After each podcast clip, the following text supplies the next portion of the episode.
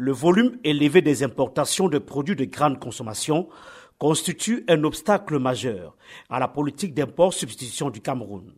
Simon-François Yonga Bakalak, coordonnateur national du Centre des réseaux des filières de croissance. Nous ne pouvons pas faire la substitution si nous continuons à polluer notre marché par des produits importés.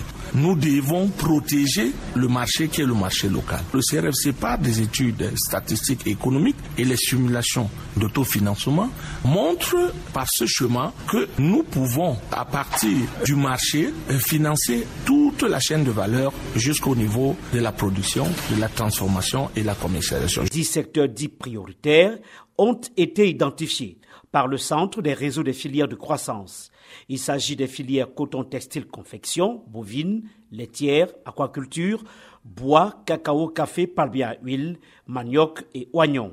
Dina Youé Florian, promoteur de la filière manioc. Nous avons besoin d'une usine de transformation de manioc. Nous cherchons la subvention du CFC pour avoir une usine de transformation du manioc, une usine de transformation du tapioca. Asmaoua Madadi est une promotrice de la filière tomate. Notre usine euh, va apporter une plus-value dans la région du moment où elle va employer plus de 100 emplois directs et 200 emplois indirects. À la fin, ça peut être euh, quelque chose qui peut avoir plus de 1000 emplois. La facture des importations de poissons surgelés au Cameroun s'élève à 136 milliards de francs CFA en 2022 le financement d'une production industrielle locale peut satisfaire la consommation intérieure estimée à 500 000 tonnes par an.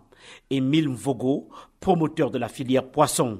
Il est question pour nous d'avoir un appui pour quitter de la fabrication de l'aliment de façon artisanale à une fabrication industrielle parce que c'est l'aliment qui est la composante qui pèse à 70% dans la production du poisson. À l'issue d'une concertation organisée par le ministère de l'économie avec le secteur privé, les institutions bancaires locales, les promoteurs d'entreprises, les premières mesures ont été prises. Simon-François Yonga Bakalak, coordonnateur national du Centre des réseaux des filières de croissance. Notre première action avec nos partenaires, nous avons fait des labours et nous allons faire des champs sémenciers. Après les champs sémenciers, nous allons passer au champ de production, toujours avec nos partenaires et l'accompagnement de l'État. Et nous allons passer maintenant à l'implantation des usines. Le Cameroun espère passer la balance commerciale à moins de 3% en 2030 contre 8% du PIB il y a 4 ans, selon l'Institut national de la statistique.